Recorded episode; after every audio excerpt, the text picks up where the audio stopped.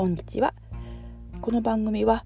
普段ワインを売っている子持ちワインエキスパート主婦の私ジェリーがワインを飲んだり語ったりしながら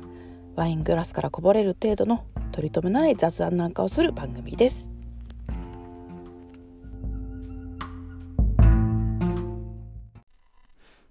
はいこんにちはジェリーです。本日もワイングラスからこぼれる程度の雑談にお付き合いお願いいたします。本日本日のテーマはズバリあのワインの選び方ですね選ぶときに何を注意したらいいかっていうことであのこの間ね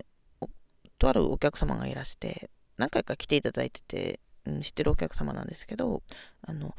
ワイン通じゃないからこういう甘いのがいいんだって言って買ってらしたんですね。うん、だね、時々言わあの言われる方もいるんですよ。あのワイン通じゃないから私、ワイン通じゃないから俺ってよくわかんなくてって。あのよくわからないけど、とりあえずワイン通じゃないっていうこの言い訳があるんですけども、いらないんですよね。これ、そんな風に思ってほしくないなと思いまして。うん、なんかそういう風にあに難しいものだっていうイメージがあって、そういう知識がないと買っちゃいけないんじゃないかみたいなあのワインをね、うん、そういうイメージどうしてもなんかつきまとってるんですよワインに関して、うん、私もそういうのあったしね。今まで。やっぱりあの知識がないと買っちゃいけないんだこと当たり前だけどないわけであって知識があれば選びやすいっていうだけの話で、うん、買っちゃいけないとかそういうお呼びじゃないとかいうわけではないです。どうしてもね、あの、ちょっと格式高そうなに見えるワインショップとか、あの、ちょっとね、あの、高級なとこ行けば、あの、レストラン行けばワイン頼むのを躊躇するっていうのもあると思うんだけども、そういう時にですね、簡単に使えるというか、あのどういうワインを選んでほしいかっていうのを簡単に伝える技というのが実はあるんですよ、私には。それを今からご紹介したいなと思います。これであのワインショップ行っても、あのワイン売り場行っても、飲食店行っても怖くないです。ぜひ、あの、皆さん活用してみてください。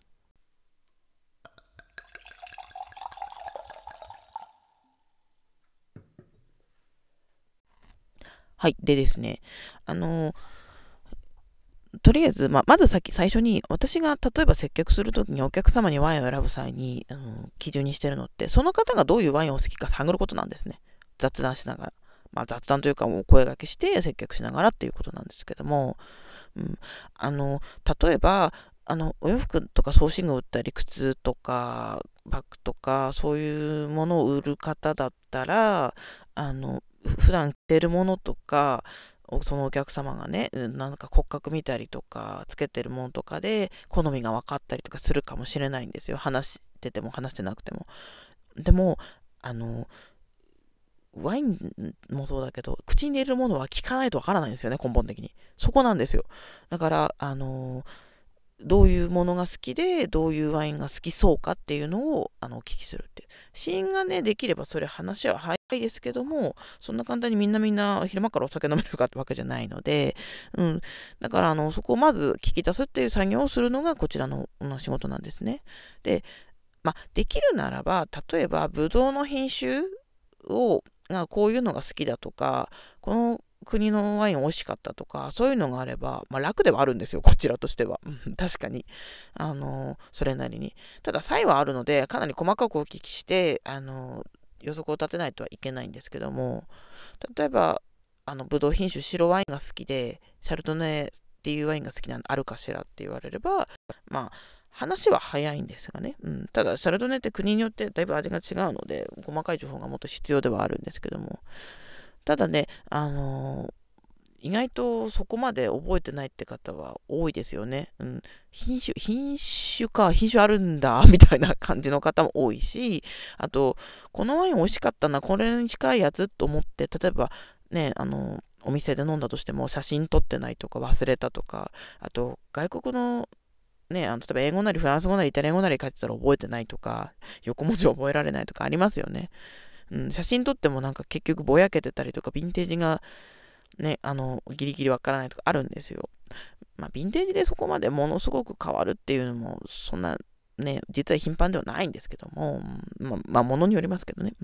だからね、品種とかそういうのじゃなく、でも一番こっちが知りたいことっていうのがあるんですね、実は。それが、あの、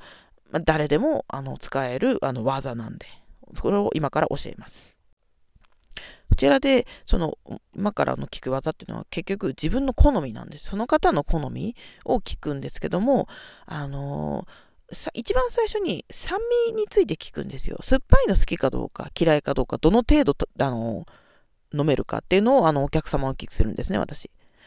うん。あの、ワインってどれでも酸味があるものなんですけども、そのことを、あの、深掘りして聞いていく。例えばね、白、同じ白ワインでも、あの、酸っぱさって全然違うんですよ。品種とか作り方によって。樽熟成をしている、あの、白ワインは、ちょっと丸みがあって、酸味が少ない傾向があるし、あとはもう細かい作り方もあるんですけども、あと品種によっては、樽熟成じゃないステンレスタンク熟成っていうものにしてると酸が際立つものもあるし、あと寒い地方で作られてるワインっていうのは基本的にあの酸が強いっていうのが一応常識ですね。まあ、さっきみたいに樽を熟成してるとちょっとそれがまろやかになったりいろいろあるんですけども、逆に南の方で作られてるあの白あのワインっていうのは白でも赤でもちょっと果実味が強くて甘みが強い、こう酸は少なめな傾向があるっていうのがあるんですよ。これも品種によりますけどね、作り方とか、さっきも言った通り。でも、あのそこら辺を手がかりに聞いていくんです。そうすると、多分これぐらいのワインの酸味だったら耐えられるんじゃないかとか、そそういうところが出てくる。あとは、その酸味が得意かどうかで、あの酸味が得意だけども、食べながら飲むか、食べながら飲まないかっていうところで話は違ってきます。食事しながらあのお酒を飲むっていうタイプの方って食事の塩分強いものと、その酸味の強いワインを飲んで、あの、そこで、あの、味を調整するってことができる方なんですね。うん。まあ、これできるできないはまたさておき、あまりそういう習慣が日本人ないので、うん。あと、晩酌しながら飲めないって方もいるんですよ。あの、ワインはワインでお酒だけ飲みたいって方もいるんですよ。そういう方は、その酸味が強いワイン飲むと、酸だけが際立って、ちょっと、酸は強いけど、でもこれだけ飲んでるときついって方が多いんですよ。だから、あの、全部終わってから飲む方はフルボディのしっかりした赤ワインの方がいいとか、そういうのはあります。まあ、ただの傾向なんですけども、でもお聞きすると、酸は強いの大丈夫だけど、お酒は単品で飲むって方は、まあその辺ちょうどいいところをこちらで探すわけなんですよ。だから、あの自分酸味強いのがどどうなのかっていうことと、あの自分の酸味に対するあの体制ですね、まず。がどうなのかっていうことと、あとは、あの、その、食べながら飲むかどうかっていうことなんですよ。うん、そこを、あの、考えて自分自身がどういうワインが好きかっていうのを自分であの判断しちゃえばいいってことですね。まあ、あとは渋みっていう問題もあるんですが、渋みについてはね、ちょっと難しいとこあるので、うん、フルボディの赤ワインをがっちりしたのを飲める方もいればそうじゃない方もいるので、普段そこまでそんなに飲みませんって方には、がっちりとした渋いワインを勧めない方がいいかなと思いつつ、でも、まあでも聞いてからですね、ちょっと渋に関してはまだ私もね、難しいところあるんで話だけでは飲んでいただかないとわからないってとこがあるので、ちょっと難あヒアリングだけでは難しいところなんですけども、一番重要なのは酸味に対して耐性があるかどうか。あとは食事しながら飲むか、あの、基本的に食事終わってから単品でお酒を飲む方が多いかっていうことを軸に私は聞いていきます。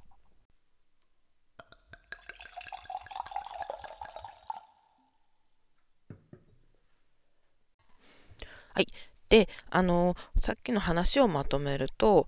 こう、ワイン売り場やワインショップに行って自分がどんなワインがいいのかなっていうのあの何を買おうかなっていう時に店員さんに聞けばいいことっていうのは細かい知識ではないことが分かったかなと分かっていただけたかななんて思います。あの結局自分がどういう味が好きかっていうのを自分で考えてあのあの分かっていてそれを聞けばいいだけの話なのでうん、逆にどんな品種がいいですかって聞かれて分かりません。でもこういう味が好きなんですっていうふうに言っていただければ分かると思うんですよ。うん、だから自分は酸味が得意か得意じゃないか。で、食事しながらあのワイン、あのお酒を飲む習慣があるかないかだけで、割とあの店員さんも分かりやすく、じゃあこれがいいんじゃないですかねって言うと思うんですよね。まあ赤が白、好きか白が好きか以前の問題だったりするんですけど、うん、あとはもうねそ、の店員さんが判断することなので、私はそこ、そこからノータッチなんですけども、ここさえ押さえておけば、あの知識なんか別になくたってあの好き自分が好きそうなワインを紹介してもらえるっていうのは分かったと思います。うん、あのやっぱりあの何も分からないけどとりあえず何を選んだらいいか分からないっていうのはすごく分かるんですよ。あのいろいろ難しい、ね、難しいというか覚える知識が確かに多いんですよワインをあの知る上では。でも別にそれがなくたってあの飲んでいいわけですよ。前も言ったかもしれないんですけどねあのビールを飲む時にビールの知識がないと飲んじゃいけないようなことは誰もないわけで飲んで美味しいと思ったビールをあのその人は買えばいいわけでその人そのこの製法とか何の麦使ってるかとかそんなの別に知らなくてもいいわけですよね。うん、ワインだってブドウの種類知らなくてもこれが美味しいと思えばそれを買えばいいわけで冒頭のお客様の話に戻りますけどもワイン通だとかそういうことはもう正直一切関係がなくて自分が美味しいと思ったものにその人には価値があるってことですね。う服とかでもそうだと思うんですけどすごい安物だったとしても自分では思い入れがあるとかデザインが気に入ってるとかそういうこともあるだろうしソーシングだってねあの例えばネックレスとかすごく、まあ、そんな高いものじゃないけど私母親にもらったネックレス結構大事にとって時々つけてたりするんですよ。正直多分高いものじゃないんですよそんなに。でも私にとっては価値がある、うん、ワインだってそれと同じでいいと思うんですよね、うん、いくらいいコンクールでいい賞を取りましたとかあのすごくいいブドウを使って値段が高いとか。それはあの売る側としての価値であって買う側としてはそれに価値を見出すかどうか当たり前だけどその人次第なんですよ。飲んで美味しくないと思ったらあのいい賞を取ってようがいいブドウを取ってようがその人にとっては価値がないっていうのはもう当たり前の話で、うん、でもだからあの私味がわからないんだ俺は味味がわからないんだっていうのを間違ってる話なんだよ。だって美味しくないと思ったらしょうがないじゃないですか、うん、そそれはねあの人それぞれだしそこに文句を言ってもしょうがないとは思うんですよ。うん、なのであの結論としてあの知識がなくてもあの自分の好みさえ分かっていればいくらでもワインなんてどんな高いものでも安いものでもあの価値があるしっていうことなんですよ。なぜかあのワインを買う時っていうのは知識がないときゃダメだみたいな空気。あれは本当に私はなくしたいです売る方としては。飲んで美味しいと思うもの？こういうのが好きだって思うもの？それだけでいいような気がするんですよね。いや根本的な飲み方とかそういうのはこうこっちであのこうこう啓蒙していくっていうかそういうことはあるかもしれないですよ。白ワインは冷やした方が美味しい理由は酸味があるからだとかうん、さっき言ったね赤赤ワインをあの飲む時に渋みがあるタイプって冷やさない方が香りが立って美味しい傾向があるとか。でもそれは人それぞれであって、うん、あの TPO さえ分けばえればどんな飲み方をしたってワインではいいわけなんですよね。白ワインに氷入れようが赤ワインを冷やそうがぬるくしようが。なので、あのもっと自由にあのワインを楽しんでいただきたいっていうのが私の希望なんですね。あのそこにはあの自由に楽しむためには正直な話余計な知識はいらないんですよ。うん、あのね、半端にね、ちょっといろんなことを詰めすぎて、これってこうなんだよねってフィルターかけて、バイアスがかかってる状態で飲むと楽しめない場合ってあるので、フラットな状態であの飲んでいただいて楽しんでいただけたらなというのがあの売ってる私側としての気持ちであります。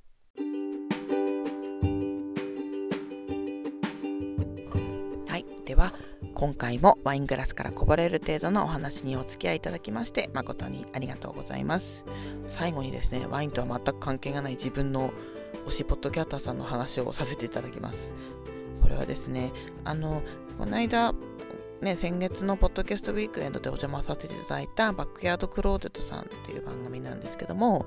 あの私こちらの番組にまたお洋服の相談をねさせていただいたんですね。もうその時の答えがもうねまあ、技術的なこともそうなんですけどもこういう着方をするといいっていうそういうこともそうなんですけども私の悩みが結構結婚当初からもう10キロ近く10キロ以上ですねもうね。うん。以上です以上太っちゃって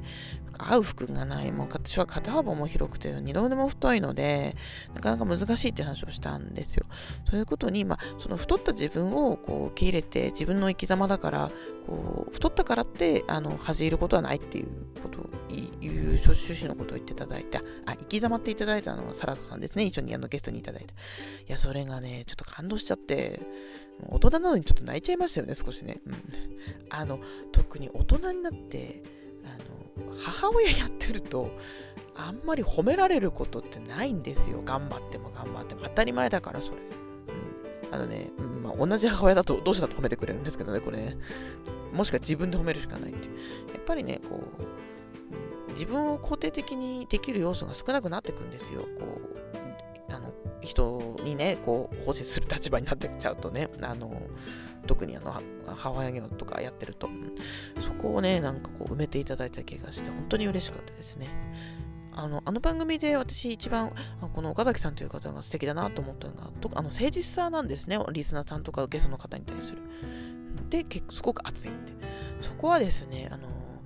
すごく、うん、好きなところで配信あの番組幕屋クローデスさんを聞いてて一番岡崎さんが素敵だなって一番最初に思った回って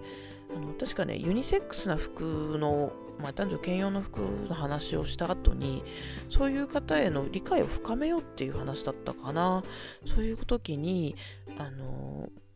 その当時バイトなさってた方のお友達同級生でゲの男の子が呼んで LGBTQ の方について理解を深めよう勉強しようって姿勢であのゲストに呼んでお話してたんですよ。いやそこがすごいなと思って。例えばゲイの方が近くにいたってしてもそうもうそうなんだって通常だと終わると思うんですよ。特に差別しない。で終わると思うんですよ。そこから一歩踏み込んでじゃあ理解してみよう。こういうこうどういう考えだったりあの、うん、もどういうねあの扱いを普段受けてるかとかなんか例えばそういうことをいろいろ聞いてらして冷やかしとかではなくて勉強しようってスタイルなんです。学ぼうってスタイル。あれすごく誠実だなと思って、うん、あのなかなかできることじゃないしそこまで踏み込むっていうことをするして勉強しようっていうことがなんかすごく人柄を表してるなと思いまして。で確かその後もその芸の子がお世話になってるあの現場のママさんをお呼びしてゲストに呼んでまた勉強しようっていう話になってて、うん、なんかもう素敵な番組だなと思ってそこから本当にまあそれまでも面白く聞いてたんですけど深みにはまって毎日ずるずる聞いてたっていうずるずるって言い方なんか嫌ですね。もう毎日一生懸命こうもう車でね通勤時間の時につけてったっていうあの経緯がございます、うん、バックヤード・トゥー・グローデットさんっていう本当番組ね本当に素晴らしいのでぜひ私はあの世界中にお勧めしたいです。奥崎さんの誠実さ。私も使われましたしね、ぜひまたあの何かお悩みがね、あのありましたら、おからせていただきたいなというふうに思います。はい。では、もうワインとは全く関係がない話なんですけども、あ、でも、お洋服選ぶときってちょっとワイン選びとも少し似てるような気がするんですよね。そういう話なんかもできてたらいいななんて思いつつ、あの今日終わりたいと思います。本日もワイングラスからこぼれる程度のお話、お付き合いいただきまして、皆様ありがとうございます。では、また来週、ジェリーでした。さようなら。